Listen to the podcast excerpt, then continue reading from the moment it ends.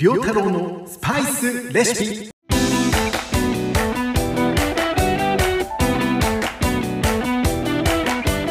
この番組は聞くだけでスパイスが使えるようになるをテーマにスパイスを使ったレシピを発信していく番組です。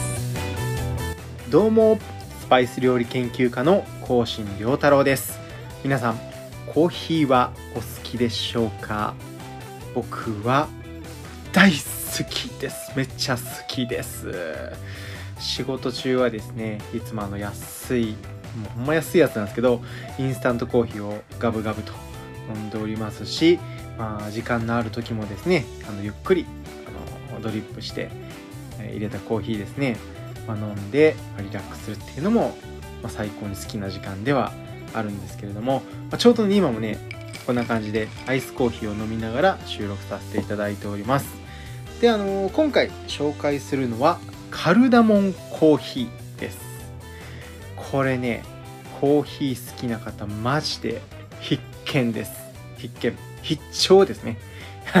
必聴です、えーほんのちょっとだけスパイスを使うだけでいつものコーヒーが極上の一杯に変わります。すごいですよ。はい。で、まあ、レシピを紹介する前に、まあ、例のごとくえ今回テーマとなるスパイスを解説させていただきます、まあカルダモンコーヒーということで、えーはい来ました。今回紹介するのはカルダモンです。カルダモン。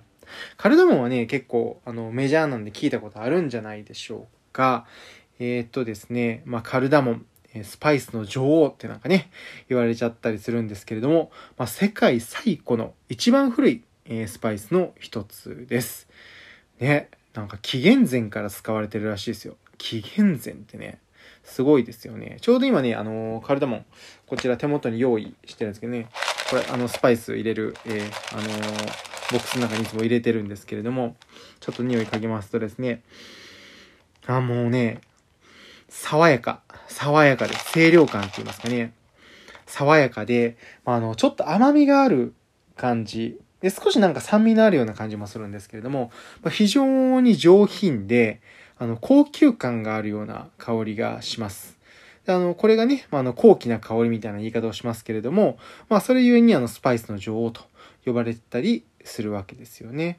なんかね、あの古代エジプトでは、あの神殿で祈祷する際のお香みたいな形ね、使ったりだとか、あと香水のね、あの元といいますか、香水なんかにも使われたりしていたそうです。まあ、それだけね、本当にね、いい香りがするんですよ。なんとも言えない。これは本当にね、あの高貴な匂いです。まさに高貴な匂い。はい。で、あのーまあ、高級な香りがするだけあってですね、まあ、正直カルダモン結構高いんですよね。うん。で、あの、グリーンカルダモンのホールなんかでいくと、まあ、100g で、何本ぐらいや、1300円以上する？まあ、もうちょっとね、あの、僕自身結構大量に買ってるんで、もうちょっと安く買ってますけれども、まあ、あの、100g 氷とかだとそんな感じで売ってたりとか、あとスーパーとかね、あの、小さい瓶とかで売ってるじゃないですか。それでも結構ね、500円近くとかしたんじゃないかなと思いますね。なかなかね、いい値段してるんですよね。まあそこも含めてさすがスパイスの女王というところでしょうか。で、あの、カルダモンなんですけれども、まああのまあ簡単に言うと植物の実なんですよね。で、あの、完熟一歩手前の実を収穫して乾燥させて、あの、行くそうなんですけれども、で、あの、乾燥の仕方だったりとか、加工の仕方のなんかによってですね、あの、まあ、よくグリーンカルダモンの緑だとか、白とか、黒い褐色にもなったりするそうです。で、やっぱりね、あの、日本では綺麗な緑色のものがね、よく見られると思うんですけれども、で、あの、この緑色の部分っていうのが、あの、いわゆる殻ですよね。で、殻。で、これあの一回ね、お手元にある方割ってみたりするといいんですけどね、中からね、黒い粒がね、たくさん出てきます。種子の部分ですよね。で、あの、このカルダモン。はい。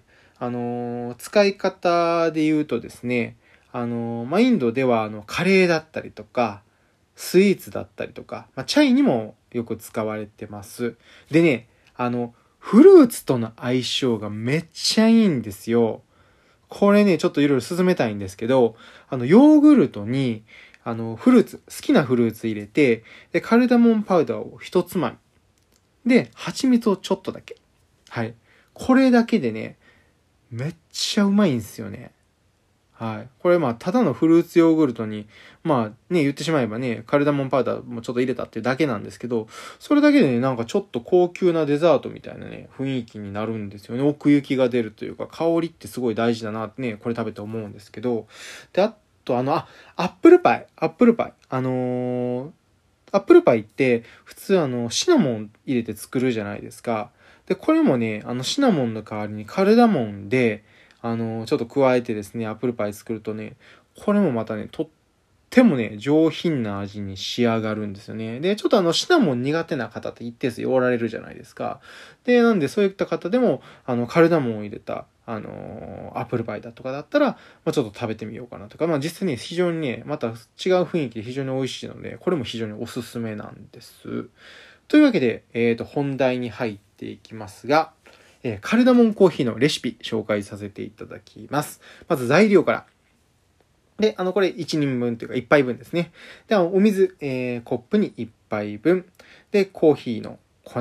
ドリップでも結構です。で、グリーンカルダモンが、あの、1粒から2粒ぐらいですね。で、あの、もうたったこれだけなんですよ。たったこれだけ。で、あの、作り方としては、あの、カルダモン、えあの、軽く潰します。軽く潰すということは、要は瓦の部分から少し身を出すというイメージですね。で軽く潰して、で、あの、お水に入れて、あの、沸騰させるんです。まあ、要は、あの、カルダモンを入れてお湯を作るということですよね。で、そのお湯を使ってコーヒーを入れるだけ。たったこれだけです。でも、たったこれだけなんですけれども、いつものコーヒーが極上の一杯に変わります。